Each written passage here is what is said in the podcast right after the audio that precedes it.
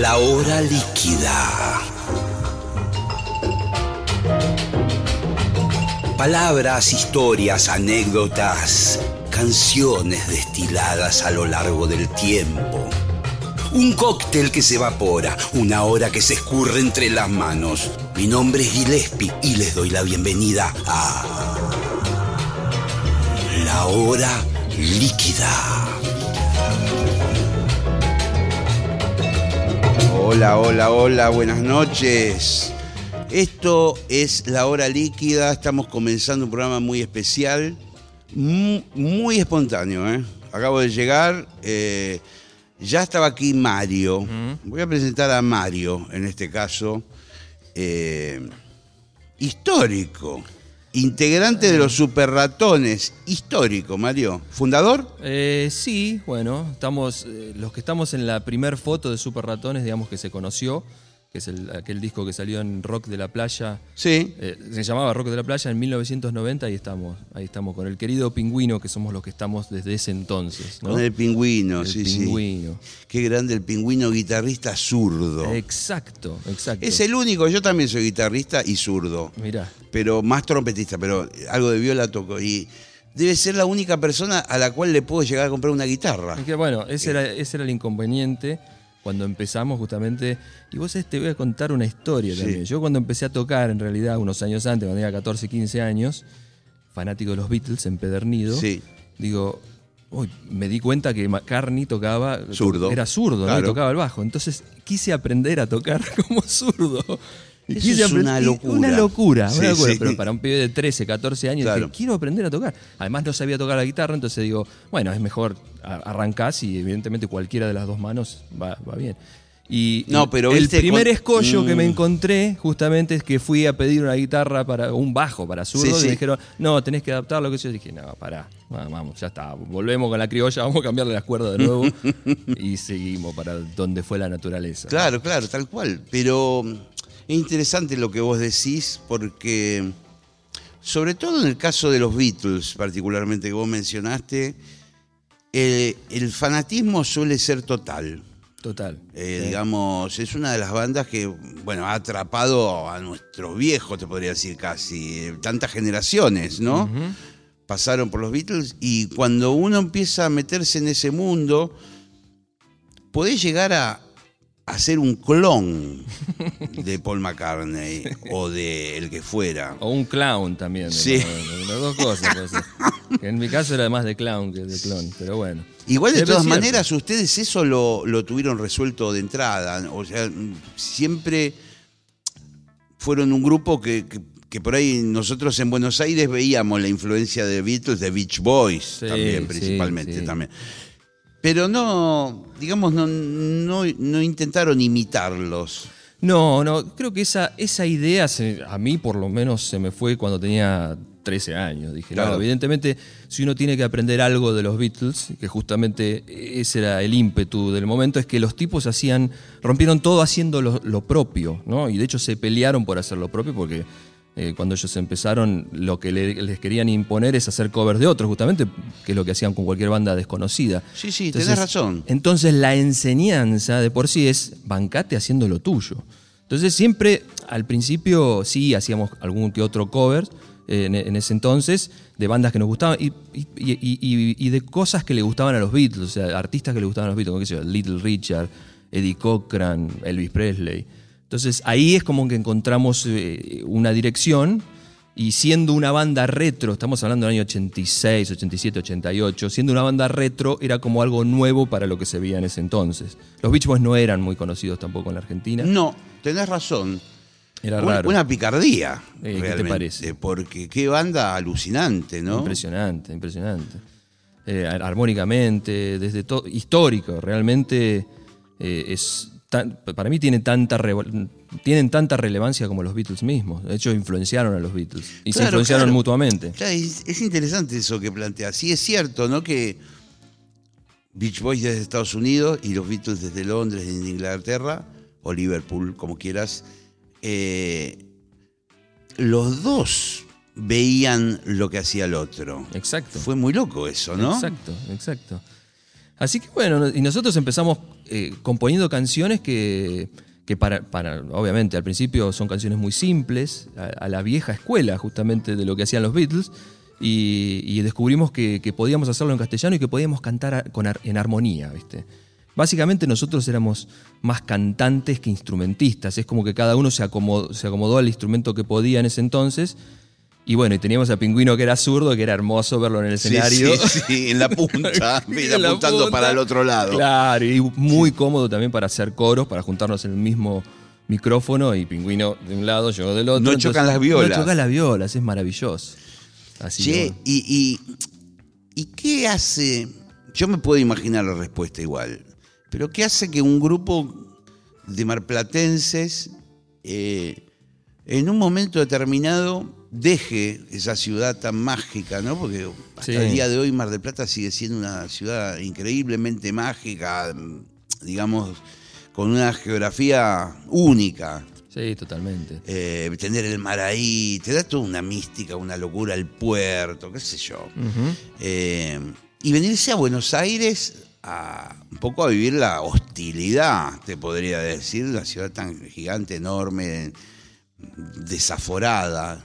¿Sintieron un poco eso? Y, y- y- Mirá, en nuestro caso fue, fue inevitable, porque mm, nosotros no teníamos los medios como para venir a Buenos Aires y competir dentro de lo que era, digamos, la escena del rock, ¿no? El rock nacional. Sabíamos, y más, más en ese entonces, estaba muy centralizado, no tenías forma de, Sí, sí, de no, entrar, claro. no tenías formas de grabar un disco sin venir a Buenos Aires, ¿no? En Mar del Plata podías llegar a grabar un demo de... de- en algún estudio, En algún estudio de- particular de alguien que tenía los fierros, ¿no? Exacto, y de, y, de, y de mediana calidad como para después tener algo para mostrar a las compañías que estaban en Buenos Aires. Entonces, eh, lo que sucedió es que dijimos, muchachos, no tenemos los medios, tenemos que concentrarnos en hacer algo acá. Y como buenos adolescentes que, bueno, nos pusimos en realidad, eso, eso fue increíble, nos pusimos los cuatro como en una mentalidad de una sola persona e ir para adelante. Los cuatro es con Fernando Blanco Sí. y con Pearson. Con Pearson y con Fernando, sí. En ese- Eh, Esos son los cuatro originales, los digamos. cuatro originales de, de- sí, de- que Y- llegamos al primer disco. ¿Y, te acordás la reunión esa, no sé, en Chichilo, por decir, comiendo calamaretti, los cuatro diciendo, no, tenemos que ir a Buenos Aires, muchachos, hay que hablar con la familia. En realidad lo que sucedió es que el primer disco, o sea, hay toda una historia previa. Nosotros em- nos empezó a funcionar eh, bien en Mar del Plata, empezamos a llevar gente, empezamos a hacer teatros, que cosa era, era rarísima en Mar del Plata tener un- una banda de, de Sí, adolescentes que les- le iba bien. Entonces, eso acá despertó también la, la oreja discográfica, ¿no? Entonces, Sí, grabamos- con un background, digamos, que por ahí otras bandas no. De, Claro. Entonces también teníamos una ventaja. Como la gente nos veía en el verano, y tocábamos mucho en el verano, veníamos acá a Buenos Aires y, y por ahí tocábamos en, qué sé yo, en Oliverio Mate Bar, no sé si te Sí, acordás. sí, claro, ¿cómo no me Que era un acordar? sótano ahí era la- mítico. Yo he tocado ahí también y muchos de los del jazz, y blues y toda esa mano. Claro, sí. bueno, tipo del 88, 89 tocábamos ahí. Y ya con el solo hecho de la, gente que nos había en Mar del Plata era llamar a dos o tres personas y que salga en el, sí del suplemento en ese entonces. Y, y se llenaba el lugar. Entonces eh, eso fue como, como raro para la escena de acá, porque nosotros no nos conocía nadie. Y sentíamos esa hostilidad de ciudad grande que realmente Y- visualmente no te da nadie pelota y veníamos en no tren, sos- ¿viste? Era, No sos nada acá, ¿viste? Por Nada. más que seas el que fuere, te aplasta. Te ciudad. aplasta. Te pasa un bondi por arriba, no sé. Tal cual.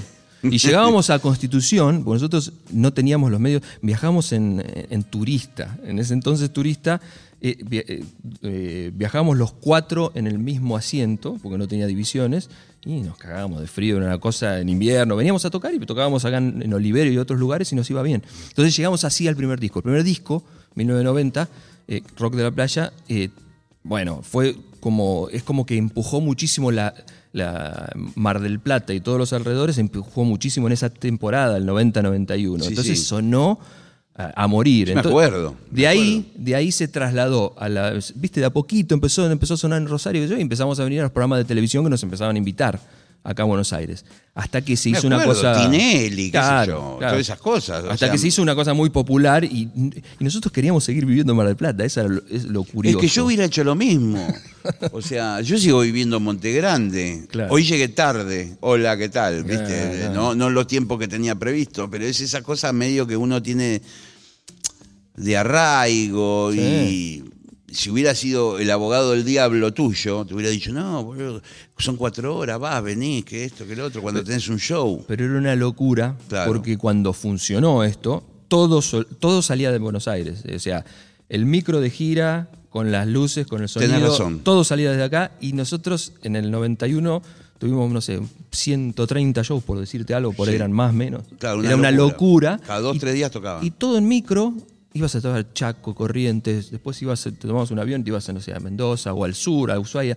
Era una locura donde en Mar del Plata vivíamos en realidad, te digo, parte del lunes y el martes. El Claro. miércoles teníamos que tomarnos, de nuevo, venir para acá a Buenos Aires, teníamos, la prensa siempre se hacía, porque también en ese momento no, no- no sacabas una gacetilla por internet y se difundía. Tenías que estar personalmente por cada una de las notas. Sí, sí, Entonces, sí, me acuerdo cómo se laburaba en prensa, Claro. eh, viste, pateando la calle, llevando el CD, la gacetilla, todas las radios, hablando con los conductores de los programas. Bueno, era un laburo de hormiga. Era un laburo de hormiga y cuando te iba bien, el- en el mejor de los casos, eh, tenías dos o tres días donde tenías notas, no sé, ocho horas por día de notas de, de todo tipo. Eh, y, y nos turnábamos para dormir directamente en, en la agencia acá, porque tampoco vivíamos acá en Buenos Claro, Aires. Entonces, claro. era una locura, dijimos, muchachos, es- o sea, no da para más. Y, y teníamos la superstición propia de decir, pero nosotros componemos, el rock de la playa, nosotros componemos lo que hacemos porque venimos de Mar del Sí, Plata. bueno. ¿Qué pasa en Buenos Aires? Claro, claro. La única que se me ocurre es, viste, tener una casa tipo de veraneo en Mar del Plata y ir a, a componer, no Claro. sé, uno o dos meses o una cosa así. Pero. Y, y, ¿Y cómo empieza a evolucionar Super Ratones dentro de- de- del grupo? Digamos. eh, ¿cómo, ¿Cómo se empieza a- a armar la banda en el sentido quiénes componen, quiénes son más prácticos para llevarnos el grupo adelante en las notas, la parte prensa. Viste que empiezan a distribuirse roles. Sí, es de- cierto, es cierto. Bueno, en ese entonces, te digo, eh, en ese entonces Fernando componía bastante con Person, yo, yo componía por, por mi parte y eso se reflejaba también en los discos. Eh, Pingüino prácticamente no, no componía. Era el sí George cantaba. Harrison, Pingüino. Pingüino era el Pingüino que- es el George Harrison. El George Harrison Venía, zurdo. metía una violita. eh, cantaba hacia sus coros, sus falsetes Sí, sí, también en ese momento. Eh, y sí, lo que pasa es que funcionamos mucho como una especie de cooperativa, ¿no? Claro, por eso es me imagino que. Y, y nos, nos turnábamos, porque por ejemplo, cuando ibas a hacer una rueda de prensa, me acuerdo, la rueda, que te ibas, a, por ejemplo, a Córdoba, y te ibas tres días, y eran sí, notas. Entonces nos, nos, eh, decíamos, bueno, eh, yo voy con Pingüino, Fer- o voy con Fernando, o voy con Pearson, y después el resto, o sea, los otros dos nos reemplazan y vamos a la, a la- no sé, hacemos a la mañana y el resto a la tarde. Entonces un poco fuimos haciendo eso. Eh, qué sé yo, muy a- eh, funcionábamos mucho, ya te digo, como, como una, casi como una, una eh, energía en común que iba para adelante, con sus individualidades, porque cada uno Eso te iba a preguntar. cuestión. Digamos, entraron en la instancia que pasan la mayoría de las bandas de que cada uno empieza a componer en su casa con una compu, con lo que fuere, un portaestudio, Sí. con, no sé, ponele, lo- tecnología que uno tiene a mano. Y presenta esas canciones a la banda, empezaron a entrar como en esa dinámica de, de, bueno, yo compuse este tema, a ver qué le parece, yo Sí. compuse este tema, a ver qué le parece. Es que, es que en más de 30 años de existencia Claro. o sea, eh, pasamos por casi todas las etapas. Etapas de, donde cada uno venía con una canción o componíamos cosas en, en conjunto o la terminamos en, el- el- en el- la misma sala de ensayo. Y otras veces empezamos también, bueno, esta es la canción y el resto acompañaba y medio como que uno se producía la propia canción y después eh, La interpretaba, claro, interpretaba la canción de otro.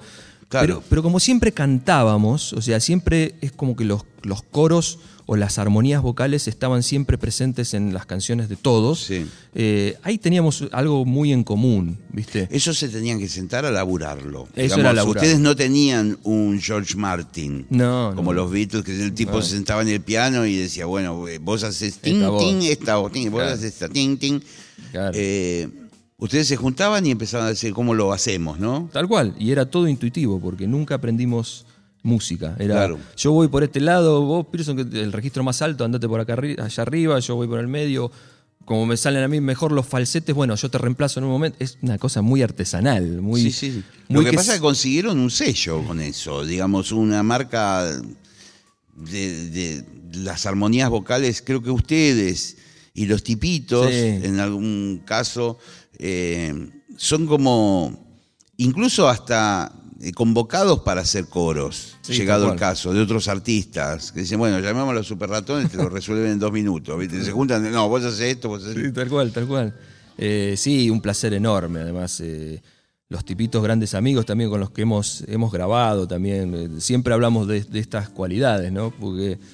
eh, Y era- porque es algo que tampoco, perdón, que te Sí. disparé con Mirta Legrand, va a contestar y. No, pero no era muy común en el rock. No, es cierto. Los arreglos, eh, todo el mundo nada, era como una mariconada, ¿viste? Eh, Era, era como muy común en el folclore, ¿viste? Sí. Siempre se cantó bien en el folclore y en armonías vocales, eh, en armonía. Eh, en, el, en el rock, bueno, salvo Cerú Girán, que eran monstruos sí, sí. tremendos.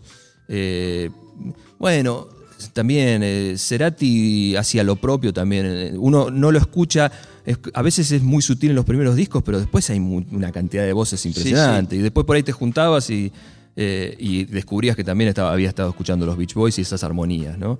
Eh, pero es cierto que mm, es cierto que en, en yo te hablo, país viste, en medio de los 90, ¿viste? De- claro claro Porque Cerú es del 80, pero seten- eh, en los 90, en la época que era el cantante y por ahí a- algún violero le hacía la gamba con una segunda voz medio desafinada, medio como mala onda. ¿no? Claro. Era lo máximo que se conseguía. Tenés razón, sí. ¿No? Era, era, era, sí, la cultura era de una, de una voz cantante ahí adelante, Sí. que generalmente era el que componía todo, y el resto de la banda, que bueno, que acompañaba, no sabías de qué manera, pero Claro. acompañaba bien. Eh, pero sí, eh, culturalmente yo creo que eso es lo que hizo que fuéramos distintos y Sí. que pudiéramos nosotros construir una identidad. Eh, por eso decía que con el primer disco, Rock de la Playa, es como una propuesta retro en ese entonces. Sí. Retro en el 89, Sí, sí. 80, 90. O sea, no, no había pasado tanto desde que se habían separado los Beatles. Y en ese entonces nos parecía que hacía 40 años, ¿viste? Y, pero también éramos adolescentes. Entonces, eh, eso, yo creo que eso fue lo- como lo nuevo para la escena eh, que nos permitió tener un lugar y poder desarrollarnos y hacer una, una- una carrera discográfica. Si no, era muy difícil. Si vos, eh, si vos ibas por el lado de lo que ya estaba instituido que- y que realmente funcionaba muy bien acá en la Argentina, y eh, de hecho todas las bandas en Mar del Plata y todos los cantantes sonaban como, como Cerati o como Soda Stereo. Claro. Y, y era, era medio lo que es lógico. Cuando hay una explosión tan grande en el 85, 86, 87, eh, era lo que se quería emular y todas las bandas iban por ese lado. Entonces nosotros éramos bichos muy raros. Sí, sí, muy eran raros. como, eran como unos jóvenes viejos, Ex- podríamos claro. decir. Claro, que Porque incluso hasta muchas veces los instrumentos también eh, ya tenían ese look vintage, compraban violas viejas. Y, Claro. Pero a la vez, por ejemplo, bueno, yo, eh, yo viví unos años en Estados Unidos, y, en Estados Unidos y, mm, y vi esta explosión de MTV. Eh, y me acuerdo que una de las características eh, de ese tipo, de una banda eh, per se, así como yendo retro, pero que era muy moderna a la vez, eran los Stray Cats.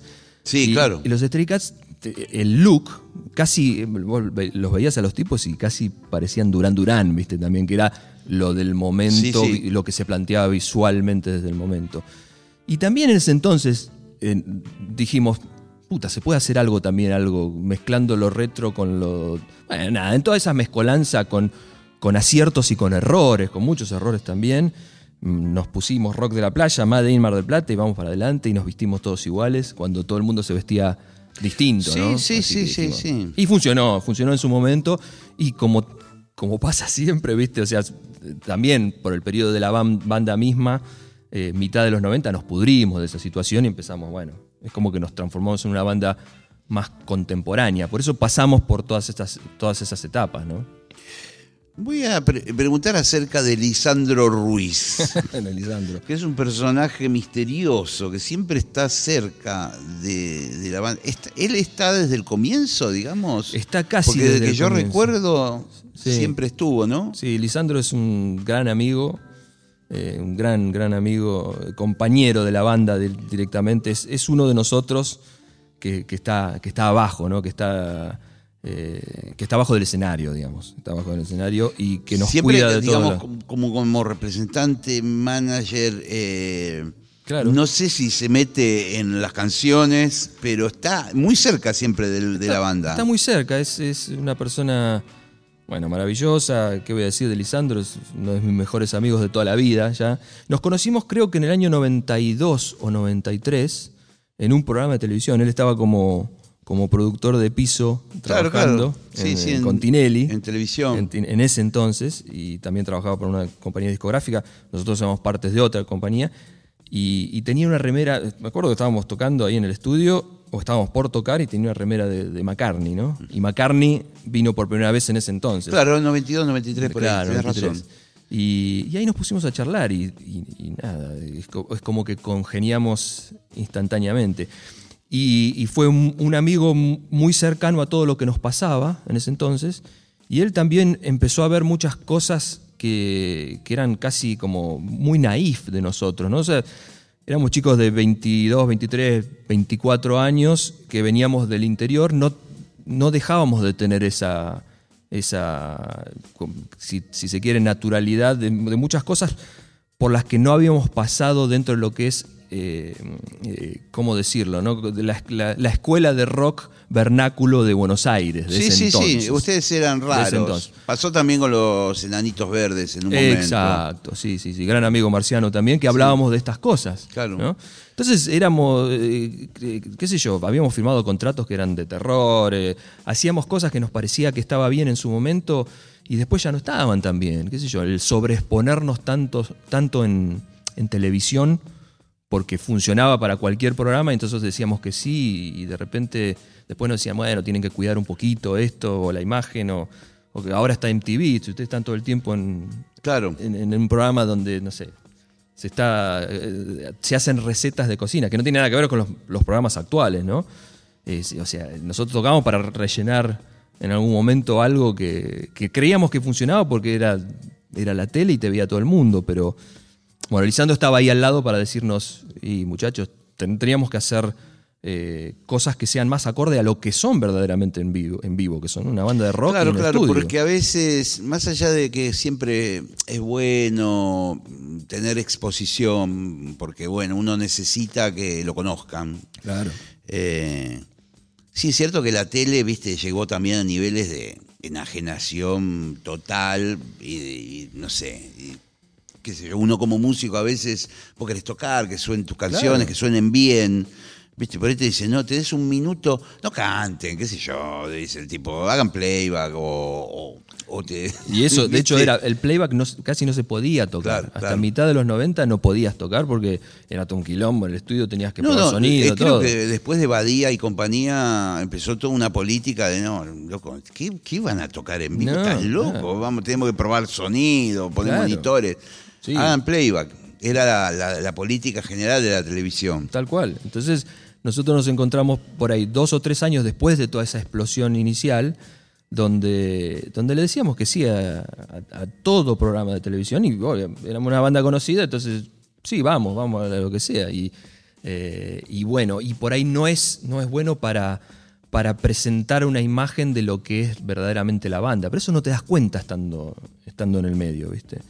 Y, y eso se sufrió también, porque después, obviamente, mitad de los 90, eh, mucha gente nos tenía como esta bandita que surgió y tuvo éxito en un, un par de veranos y, y ahora están dando vueltas por, no sé, tocando en el programa de las tortugas ninja.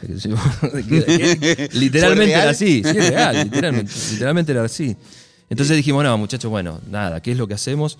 Y ahí es como que reconfiguramos todo. Nos vino bien también eh, e- esta, esta revisión de lo que fue en el- su momento el rock británico que dominaba el mundo, de- después de Oasis o, eh, Radiohead y bandas que, por ejemplo, ponderaban y ponían a, a los Beach Boys o a, a Pet Sí, Sounds sí. como, como, Como algo una obra bueno. maestra, ¿no? Entonces dijimos, a ver, nosotros tenemos eso como naturalmente, tenemos que profundizarlo, vamos a tratar de mejorar, mejorar.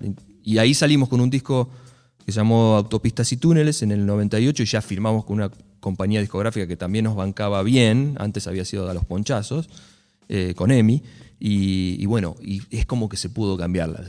se cambió de a- muy de a poco, muy de a poco, había un prejuicio grande con la banda, pero muy de a poco se cambió, ah, estos son los mismos pibes que estaban en las remaras rayadas hace, hace siete años atrás. Sí, sí, pero bueno, que me parece que es algo que lo tuvieron que pasar todos los grupos. Sí, eso. sí, Digo, eh, sí. afuera también, ¿viste? Sí, tal cual. muchos de los ejemplos que estamos mencionando hoy también tuvieron que pasar por ese tipo de cosas.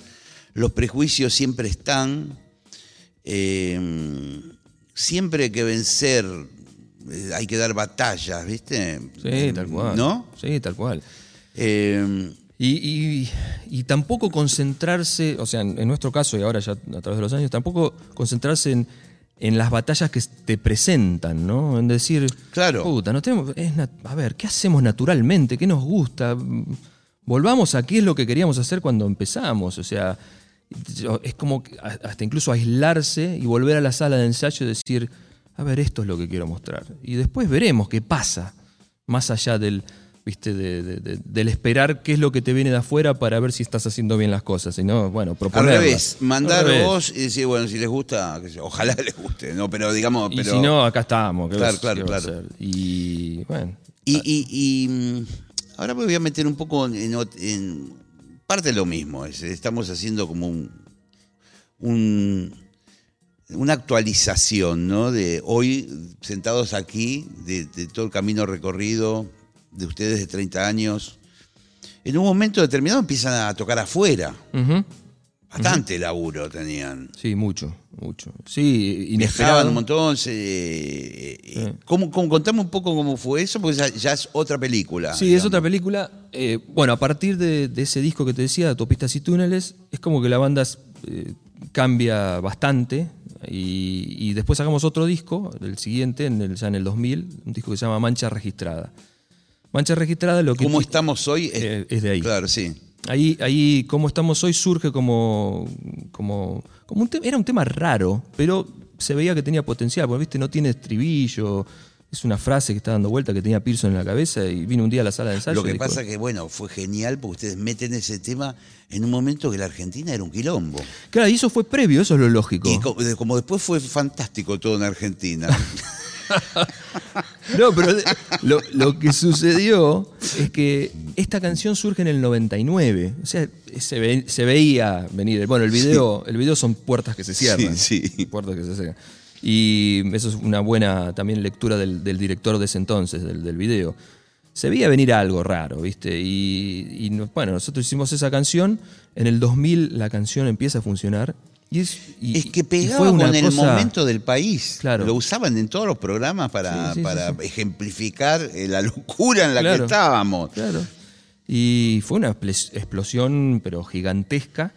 Y al tener también a la compañía EMI, que acompañaba Sí. des- de- de- en ese entonces también, eh, bueno, se hizo un buen video, empezamos a cuidar esta cosa de decir, obviamente en ese momento, como, como estamos hoy, te querían en todos los programas de televisión, nosotros dijimos, no, nosotros no vamos porque tenemos los videos que salen en MTV. Entonces estamos al Te revés. decían, ¿viste? "Eh, me llaman acá del programa Las Tortugas Ninja. Claro, no, No no. voy, querida. Entonces, bueno, eh, lo, lo que sucedió es que también fue como una explosión mucho más grande de lo que habíamos vivido, vivido en los años anteriores, parecida a lo del primer disco, pero más controlada por nosotros. Entonces la empezamos a disfrutar de otra manera. Y el disco, eh, ese disco fue nominado a los, a los Grammy Latinos, que creo que era la segunda edición, o sea, recién Sí, estaba sí, recién empezando. comenzaba esa parte de los Grammys, ¿no? Claro, y, y eso también, imagínate que dio un espaldarazo grande, de repente íbamos a tener eh, mucha exposición hacia afuera, y, y lo de España, que es el, el vínculo tan lindo que hemos eh, tenido desde ese entonces, surge a partir de los chicos amigos de La Mosca, La Mosca que habían, les estaba yendo muy bien en la España. ese mosca, entonces. los de Ramallo. Exacto, Sí, claro que, que sí. éramos muy amigos de, también. Y, Que también tuvieron un momento que laburaban afuera, que era una locura. Claro, claro. Y bueno, ellos pegaron mucho en España. Y nos dicen, justamente en ese momento, muy genuinamente y muy, eh, muy agradecidos por la, por la invitación, chicos, lo de ustedes, y además estaba sonando mucho como estamos hoy, el disco estaba funcionando muy bien acá. Entonces dice, chicos, a- chicos, acá tiene que funcionar. Eh, entonces, eh, ¿por qué no se viene? Nosotros vamos a tocar bastante. Les ofrecemos que toquen de soporte, pero se empiezan a hacer ver porque España siempre funcionó como algo completamente distinto a lo que era el Sí, rock sí. argentino. ¿no? Sí, O sea, claro, claro, o sea, claro. Algo que es gigante en Argentina, en España no lo conocían Sí, y viceversa. sí, sí, rarísimo, Es sí, sí. Muy raro. Bueno, en algún momento lo he hablado con mis amigos de Divididos, ponele. Claro. Que es una banda gigante, ¿viste? Acá. Claro, y claro. que, ¿viste? Tenés que laburar un montón para, digamos, empezar a funcionar en, en determinados mercados. Claro. Y bueno, y, y el caso de, los- de las bandas conocidas de acá, podían darse el lujo de ir y hacer dos o tres shows en, o una gira incluso eh, en, en ciudades grandes porque había muchos argentinos que se han venido también a partir del 2001.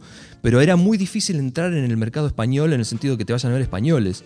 Sí, y, y a claro. nosotros nos pasó, nos pasó, tuvimos esa fortuna, ¿no? De, de tener mucha ex- exposición inicial, el cómo estamos hoy, él, Sí. los españoles decían, el cómo estamos hoy, el cómo estamos hoy, fue tomado en ese entonces como una letra que hablaba de la crisis argentina y, se transformó en una canción popular también. Se hizo, salió en, en la radio y empezamos a hacer eh, como muchos shows que tenían que ver con el mainstream español. Y ahí empezamos a tener, eh, fue el primer granito de arena de empezar a tener público español. Conforme, conforme pasó el tiempo, lo que sucedió es que nosotros siempre hicimos el esfuerzo de ir hasta cuando las condiciones no eran muy buenas y, y tocar en todos los pueblos, tocar, tocar. O sea, éramos una banda conocida, que por ahí dos o tres años después no estaba sonando tanto a nivel mainstream, pero tocábamos, tocábamos, tocábamos. Entonces, eso hizo construir un público en España que Claro. hacía que volviéramos cada verano. Claro, claro. Español, Es- ¿no? Ese, ese detalle es muy importante que estás mencionando. Eh, porque es cierto que a veces hay momentos más favorables para un grupo, Mm. eh, está todo bien, o, o- o incluso a, me- a veces son momentos del país en cuestión. Que, Claro. está todo, que está todo bien y que vas y, y después hay crisis, como en todos lados. Y a, y a veces la banda dice, no, ahora no vamos. Claro. ¿Viste? Sí, Claro.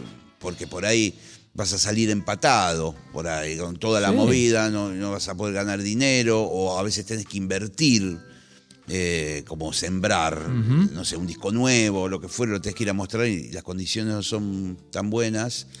Y muchos artistas dicen, no, no voy. sí.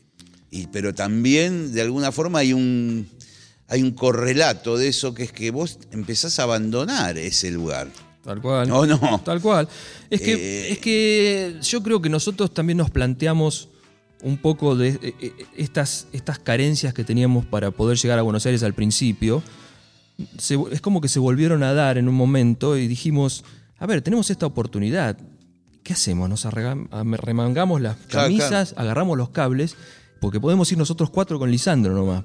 Eh, Hubo momentos donde dijimos, vamos nosotros cuatro con Lisandro.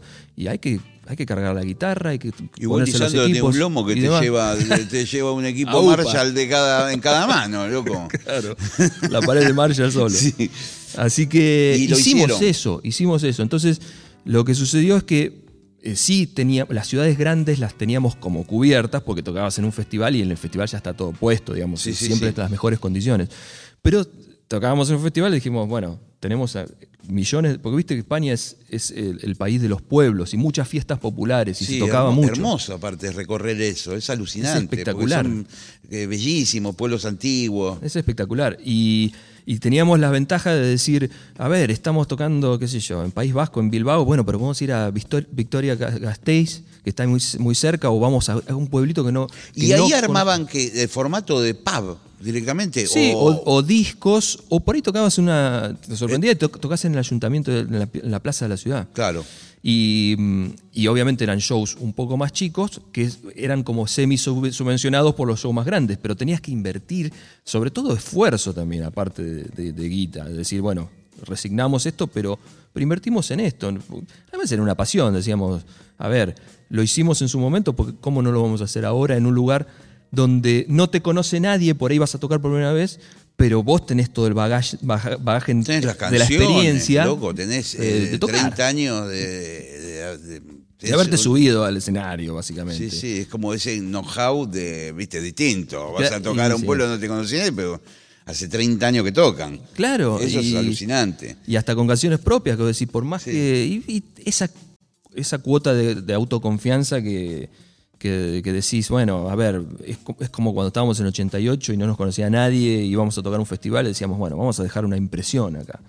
Y esa, ese espíritu también eh, lo, lo volcamos hacia España. Y hizo, eso hizo que tuviéramos una relación de más de 20 años con. Sobre todo con España. Y pero nunca después- se plantearon, porque cuando vas a España es todo tan alucinante, empezando por el Morphy. Sí, sí, bueno, Y eso. después, bueno, un poco, viste, esa forma de, de- de vivir que tienen de vivir bien Sí, la vida, como sí. disfrutarla, bueno, en fin, todo eso. nunca, nunca se les... no hay tanto psicoanálisis, digamos, como el que Claro. tenemos nosotros. claro. Eh, Nunca se les cruzó de decir, bueno, lo ha hecho Andrés Calamaro o muchos, Claro, nos quedamos un tiempo acá, vemos, está toda Europa ahí, pegada.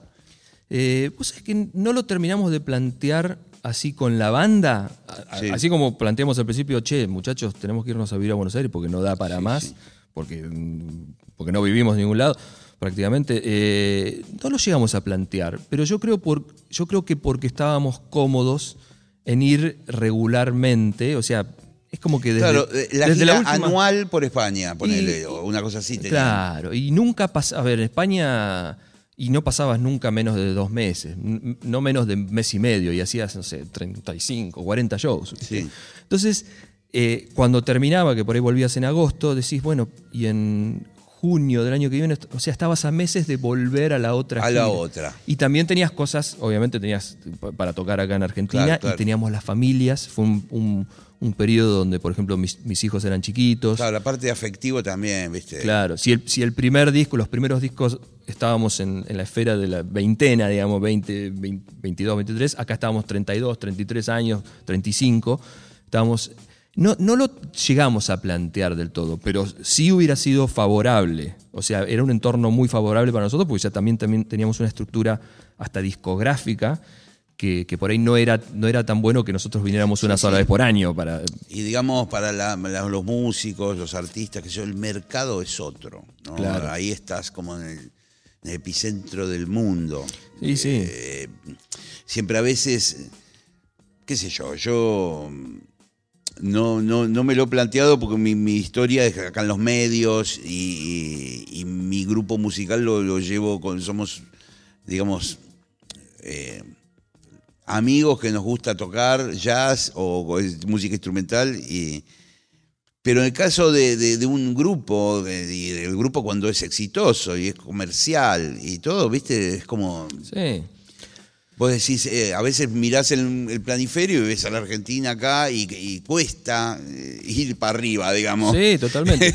es más fácil cuando de arriba para abajo, digamos, Sí, cuando totalmente, influenciar. Vos tenés que tirar como el agua para arriba, ¿viste? Sí, totalmente. Entonces Uruguay, llegas a Uruguay, después Brasil. Y, y además hasta ahí considerando el efecto rebote, que viste sí. que en tu propia tierra cuando ven que está funcionando en otro, cuando volvés, ay, mirá, Sí, es como el profeta en su tierra, también funciona Sí, de sí. otra manera. Yo creo que también influyó mucho en ese entonces, pues en este- estamos allá hablando de décadas, ¿no? En, en ese entonces también, mitad del 2000, eh, ya no nos llevábamos muy bien tampoco, en, eh, sobre todo con Fernando. Un desgaste, digamos, Sí. natural de tanta gira, tanta convivencia. Sí, ya eran, eran muy dispares los, eh, lo- los planteos artísticos y, y sociales dentro de la banda de lo que eh, cada uno quería hacer. Pero sobre todo con, con Fernando en ese entonces eh, eh, había un conflicto como latente y una tensión que, que hacía que, mm, que la banda funcionara muy bien comercialmente, pero, pero después era, era muy tortuoso vivir el día a día Vivir entre ustedes. vivir digamos. el día a día. Y no nos dimos cuenta de eso hasta que Fernando se va en el 2007, hace, sí, hace 15 años. Eh, no nos dimos cuenta, los otros tres restantes, porque, porque básicamente siempre habíamos pensado en una banda que éramos los cuatro. ¿viste? Claro, sí, sí, seguro, claro, Y nos dimos cuenta de eso, es como que al, al poco tiempo volvimos a, a tocar, incluso nos fuimos de, de gira a España, sacamos un disco que estaba ahí dando vuelta, que fue que el disco anterior que sacamos en 2008-2009, y, y nos volvimos como a abrazar, ¿viste? Terminar de tocar, decir, terminás un show y te abrazás y, y empezamos a disfrutar, decir, de- empezamos a, a- a ver eh, todo lo que habíamos pasado y que era, era más para disfrutar que para estar penando, pensando y pensando, pensando en Claro. qué rumbo toma la banda y comercialmente qué tenemos que hacer y todo. Y era, era más concentrarnos en las canciones, dejar fluir eh, y, y nada, y empezar a vivir. Y, y- y te juro que en ese entonces, a partir del 2008, hasta lo que lamentablemente fue la, la pérdida de nuestro querido Person, fue otra banda. O sea, eh, Pingüino Person y yo, y con el resto de los chicos también, con Agustín, Agustín que hace más de 20 años que está Agustín, es el tecladista. Sí, sí, sí. Insausti. Y hoy por hoy, que también está tocando Sebastián Reinjos en la batería. Sebastián era un gran amigo en ese entonces, que también a veces cuando Pearson no quería tocar la bata, tocaba a Sebastián. Eh, Es decir, que ya, ya estaba ahí cerca, digamos, no, no tuvieron que pensar demasiado eh, en, en el puesto de, de Pearson, de quién lo va a reemplazar, ¿verdad? Y no, no porque en realidad fue una transición. En, Pearson, sin saber el desenlace, esto en el 2014, más o menos, cuando ya estábamos pens- pensando en este último disco que finalmente salió, eh, Pearson me decía. Eh, me- mira, tocando en, en vivo me encanta, toco la batería y canto, y, es, y nosotros siempre lo, decíamos, es una característica única también. Un tipo que sea un Una frontman locura, una locura, un ¿viste? frontman Cantar y tocar la tocando batería, una locura. Y además el, el cariz, el carisma Sí, que sí, tenía, sí. El, el don de compositor, el- la presencia escénica que tenía, ¿viste? Tenía- o sea, nosotros estábamos adelante y él estaba atrás y era lo mismo que si estuviera adelante. Porque la gente, eh, viste, normalmente siempre mira al cantante y en este caso era, miraba a la banda porque Pearson era muy importante. Y mm, entonces me decía, para este disco siento que estoy más vago para tocar la bata, qué sé yo. En el estudio me gustaría que toque Sebastián, que es un monstruo, que es nuestro actual baterista. Y, y después en vivo, bueno, toco yo. yo. Sí, dale, vamos, Pearson, genial. Esto fue en el 2014. En 2015 es donde nos enteramos del, de- digamos, del, del problema Él sí, tuvo de la una metástasis. enfermedad claro. eh, terminal Sí, prácticamente. O sea, no- Él había no- tenido un problema en el 2012, pero creíamos que estaba superado en la vista. Eh, de hecho, en ese momento se operó, hizo todo un tratamiento, fue muy. eh, también fue muy, muy difícil como banda, porque lo, lo sobrellevamos ahí también Sí, en- sí, entre nosotros. Tienen que hacerse el aguante. Sí, sí. A veces hay que parar un poco de los shows y hacerle el aguante al Y- amigo. Y eso, y eso incluso Pearson no quiso parar en ese sentido. O sea que no, es como que nos, nos volvimos a, a nuestra, a nuestro círculo interno y las giras, las giras hasta por España y demás, nos íbamos con Pearson haciendo el tratamiento. Era, se llevaba el. Oh, loco. No, que tenía inyecciones que se daban en ese momento. O sea, fue un periodo donde creímos que estaba completamente superado entre el 2012 y el 2014. Y lamentablemente el 2015, eh, bueno, nada, el, el desenlace fue que se empezó a Resurge sentir la, mal. la enfermedad con más, más, con más y fue malicia, digamos, sí, sí, con más eh, destrucción. Y fueron unos meses. Y, y eso, la verdad que fue una patada en la cabeza porque Sí. Porque Pearson directamente nos, nos decía, bueno, esto, me acuerdo de estar hablando los últimos tiempos y me decía, bueno, esto es una, una etapa más de la banda. ¿Cómo? Sí, sí, No, no, esto es, una etapa, sí. es una etapa donde ustedes, si ustedes siguen tocando, las canciones van a seguir vivas. Si no Claro. siguen tocando, vamos Claro. a hacer un grupo de catálogo. Eh, y las canciones tienen que seguir vivas. Pasamos por muchas de estas. Y bueno, y él mismo, es como que él nos estaba dando fuerza a nosotros. ¿viste? Sí, sí, sí. Así que. Bueno, pero hay personas muy especiales en el mundo, ¿no? Que son pocas. Son pocas, Que son tienen una energía, un- una forma.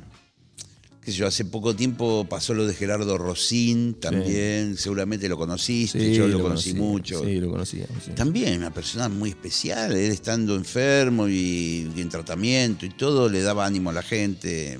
Bueno, Sí, es, son eh, pocos los que tienen esa claridad espiritual, ¿no? Totalmente, totalmente. Y uno se pregunta tantas cosas de lo que es importante y secundario Sí. frente a lo que es el, el- el armado de una banda que, viste, cuando, cuando sos chiquitito decís, quiero tener una banda exitosa en el rock and roll y, viste, muchas cosas que son una sanata que si no volvés, si no volvés a lo que intuitivamente te gusta hacer, es, es tortuoso, es sí, tortuoso. sí, sí. ¿viste? Así que fue, la verdad que fue un, para nosotros fue un, un cachetazo enorme, pero también nos dio una fuerza que creíamos que no teníamos y, y aquí estamos con un disco nuevo, un disco nuevo que, que nos, bueno, nos agarró otra, otra cuestión que vivimos La pandemia. todo el mundo. claro. Sí, sí. Salió justo a fines de 2019 el disco y, y yo me encontraba en España, me fui, a hacer, me fui con Lisandro a hacer una gira promocional que había quedado pendiente porque el disco salió unos meses antes en España y,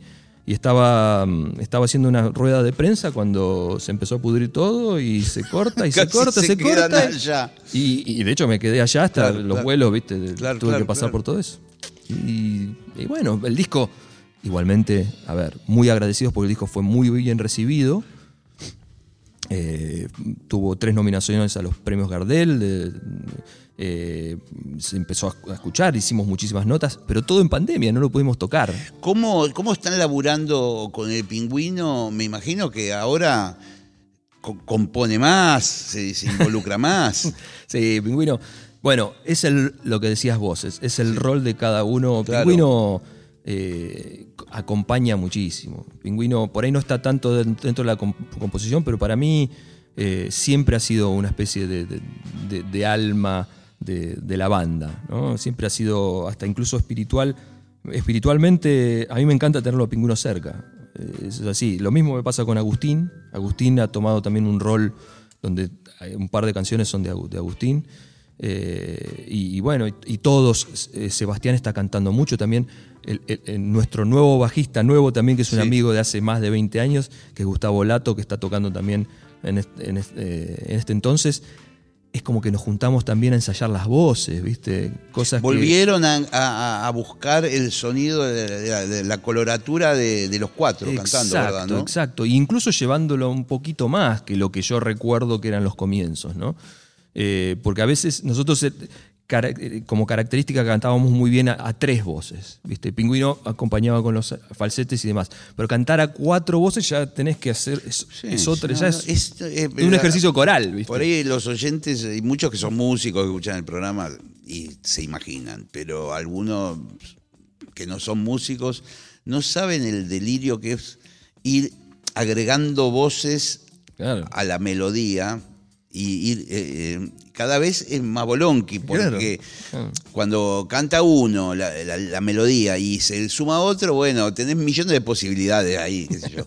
Cuando se suma un tercero, ya está, el segu- está la segunda voz que hace cosas y el Claro. tercero tiene que ver qué hace. Cuando se suma el cuarto, Se van acota- acotando los túneles. ¿viste? Claro, claro, Entonces, claro. El primero tenés muchos muchos vaivenes. Sí, es, eh, es un desafío y, y es sublime también. Es porque cuando vos escuchás cuatro voces que están cantando en armonía y con una sola guitarra y que está funcionando, y después lo trasladás a una banda que está tocando rock sí, en vivo y, y con la amplificación y todo, es una. y viste, te- es otro placer, es, es un placer.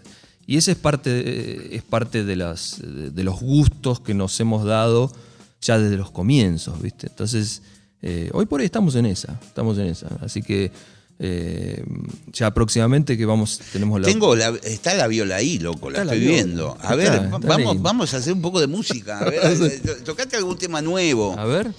eh, Estamos aquí con Mario.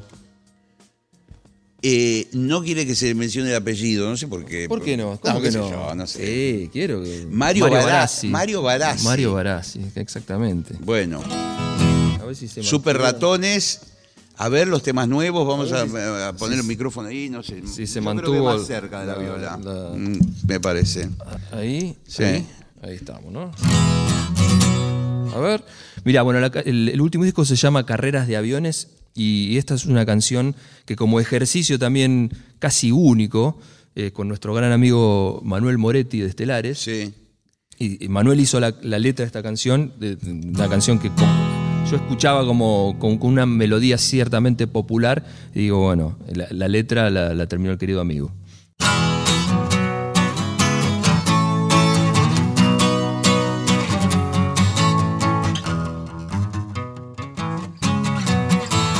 He visto días con miles de colores, he visto soles, carreras de aviones, he visto lunas asustadas por luces, pero nada de esto nos pudo quebrar, nada en este lío me hará dejar de vibrar.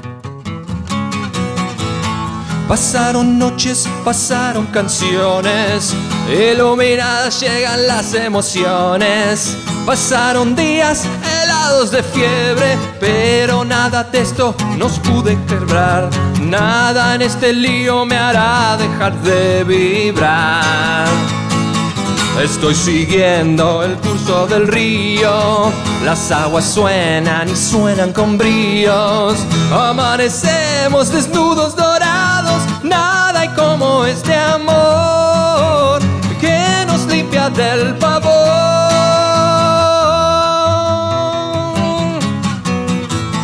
Los ojos cielo nos vienen llamando, nos cuentan cuentos de amores lejanos.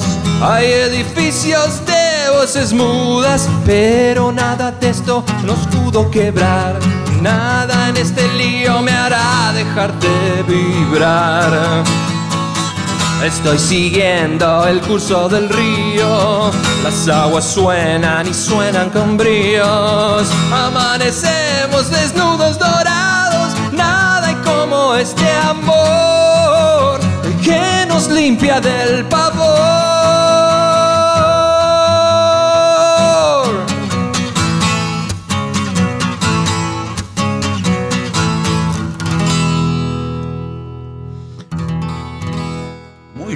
Loco, ¿eh? Muy buena, ¿eh? Carrera de aviones. Carreras de aviones. Es buena la imagen esa también. Lo que debe ser la carrera de aviones. ¿Viste? Es- ya más rápido no puedes ir, ¿viste? No, totalmente. Además es una imagen que, que nos cautivó tanto que dijimos, vamos a llamar el disco de esa manera. Claro, claro. sí. Porque- Tiene algo como de como estamos hoy, ¿eh? de, de alguna manera, porque Ah, es como el mundo loco, ¿no? Que se está viviendo, carrera de aviones. Carreras de aviones, ¿viste? Sí, sí. Y lo que, lo que- el timing fue buenísimo también, porque dos meses antes que los aviones se detenga, sí, O sí. sea, necesitábamos las carreras de aviones que vuelvan de alguna manera y, y bueno, aquí estamos con este último disco llamado como tal, ¿no? Se viene un show importante en el CCK. Eh, contame un poco lo que se pueda contar. Me imagino que de todas formas una banda como ustedes en ese show tienen, no sé, tienen que elegir entre Sí. 150 temas. Eh, ¿qué, qué van a hacer? Es cierto, es cierto. eh, de hecho, siempre es como una especie de dilema en la, en la lista, qué tipo de lista hacer, ¿no? Pero también es cierto que, que no hemos podido tocar este disco últimamente mucho y, y que descubrimos que tienen un formato muy, muy tocable, ¿viste? Una- donde las canciones se bancan con una guitarrita. Sí, sí, sí, sí. Eso está genial, ¿eh? Claro. Sí, sí. Y eso lo descubrimos como en la sala de ensayo en los últimos tiempos, ¿viste? Porque cuando estás grabando un disco no sabés qué va a quedar, ¿viste? Vas poniendo cosas y después tenés el disco.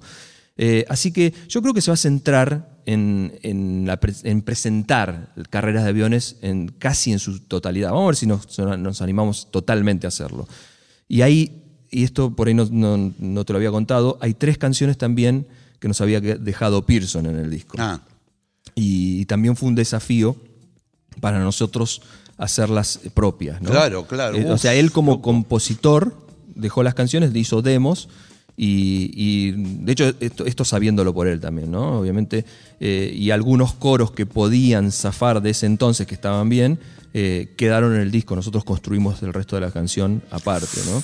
Y fue muy, muy, sí, muy fuerte. Emotivamente te mata. eso. Muy fuerte sí, sí. volver a cantar y escuchándolo haciendo armonías, ¿viste? Sí, sí. Eh, así que vamos a centrarnos en eso y obviamente, como bien decís, tenemos, un, eh, tenemos muchas canciones para, mm, para, alrededor, para poner alrededor de la lista, ¿no? Muchos discos y muchas canciones que, han significado mucho. Así- no somos una banda que reniega de las canciones que han sido exitosas, así que van a estar esas canciones y, y también va a estar eh, predo- predominantemente Carreras de Aviones, el último disco. Claro, claro, perfecto.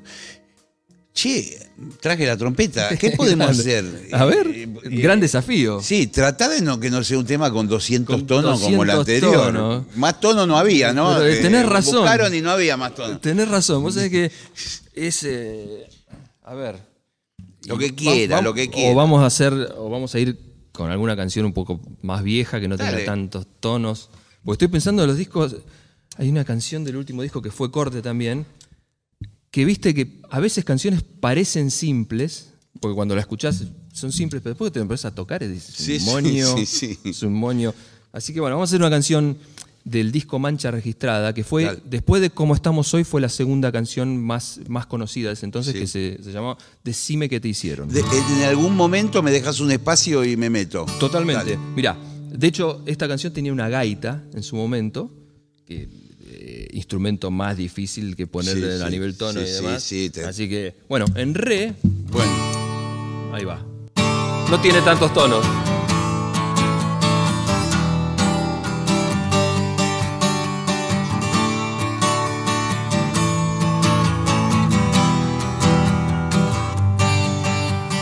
Vos no reís, no salís, eso es para otro, nadie puede hacerte despertar de lo que no es sueño, tantas esperanzas da la gente que no entiende nada, ya sabes lo que van a decir.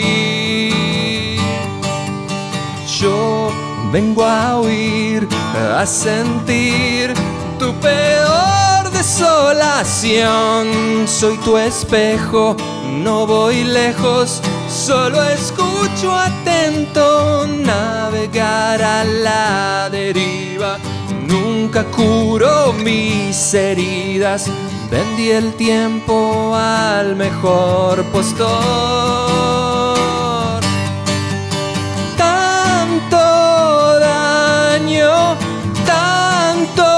tantos años. Decime qué te hicieron, por favor.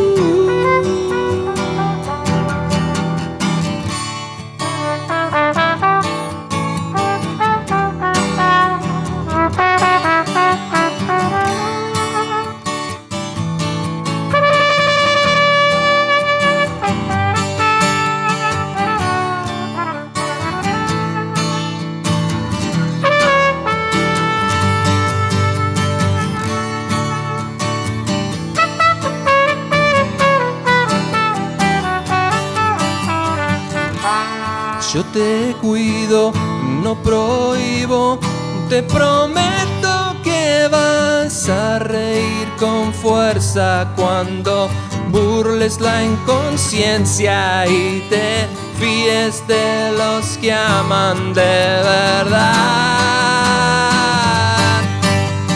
Tanto daño, tantos años, decime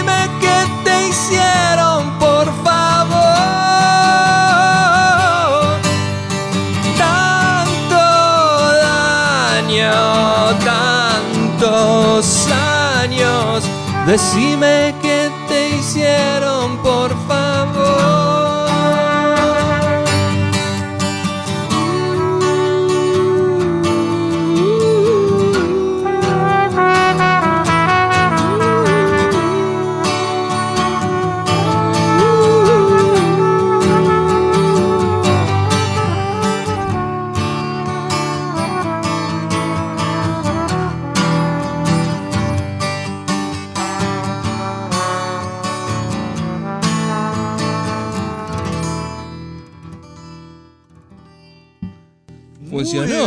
funcionó. Otro triunfo del ensayo, ¿eh? ¿Viste? ¿Viste? Hicimos bien en ensayar tanto esta canción porque al final. Bueno, eso es, eso es- vos me preguntabas sobre los comienzos de las etapas. Sí. Viste que al principio, me acuerdo que, no sé, ensayábamos cuatro horas por día casi todos los días de la semana. Y hoy por hoy es medio como que decimos que salga lo más naturalmente Y sí. posible. Lo que está en el, lo que está en el, Sí, en el el- subconsciente está y, y el resto que funcione en el escenario. Sí, ¿Viste? Sí, la, la oreja, la conexión, viste, el alma, qué sé yo, todo eso Tal cual. finalmente se acomoda, ¿viste? Eh, Espectacular. ¿eh? Vamos a decir la fecha eh, concreta del CCK, eso se enseguida no quedan entradas, pero bueno, vamos a anunciarlo. Bueno, el 6 de julio vamos a estar en la sala argentina del CCK, el lugar espectacular, Sí, emblemático. Sí, sí. Y creo que las entradas también se consiguen, son gratuitas, pero hay, hay un mecanismo que creo que tenés que sacarlas eh, unos días antes. Claro, hay que meterse en la página del Centro Cultural Kirchner y Claro. ver cuándo se ponen las entradas online y ahí duran dos minutos. Y ahí hay, claro, hay que estar atentos eh, porque la sala también es. Bueno, hermoso, para nosotros va a ser un hermoso marco para volver a desplegar nuestro show y disfrutar de, de volver a tocar, que es lo que todos queríamos. Pero bueno, aquí estamos. Sobrevivimos también, que mucha gente no puede decir lo mismo y todos la hemos pasado mal de alguna manera, sí, así sí. que vamos a celebrar por medio de, la- de las canciones. O tratar de que vivan las canciones. Usted lo dijo perfectamente, Mario. Qué, qué buena, qué buena charla tuvimos, qué buen encuentro, qué lindo tocar un rato juntos. Hermoso, hermoso. En representación de los super ratones, Mario Barassi. Mario Barassi, Mario Barassi. Como dicen los amigos Thanos. Ahí Gr- está. Gracias por esta visita, amigo. Gracias a vos, Gillespie, querido. Nos vemos, nos escuchamos también, pero nos vemos, porque esto está en YouTube, en el canal oficial de Nacional Rock. La semana próxima, aquí, en La Hora Líquida. Chau, pásenla bien.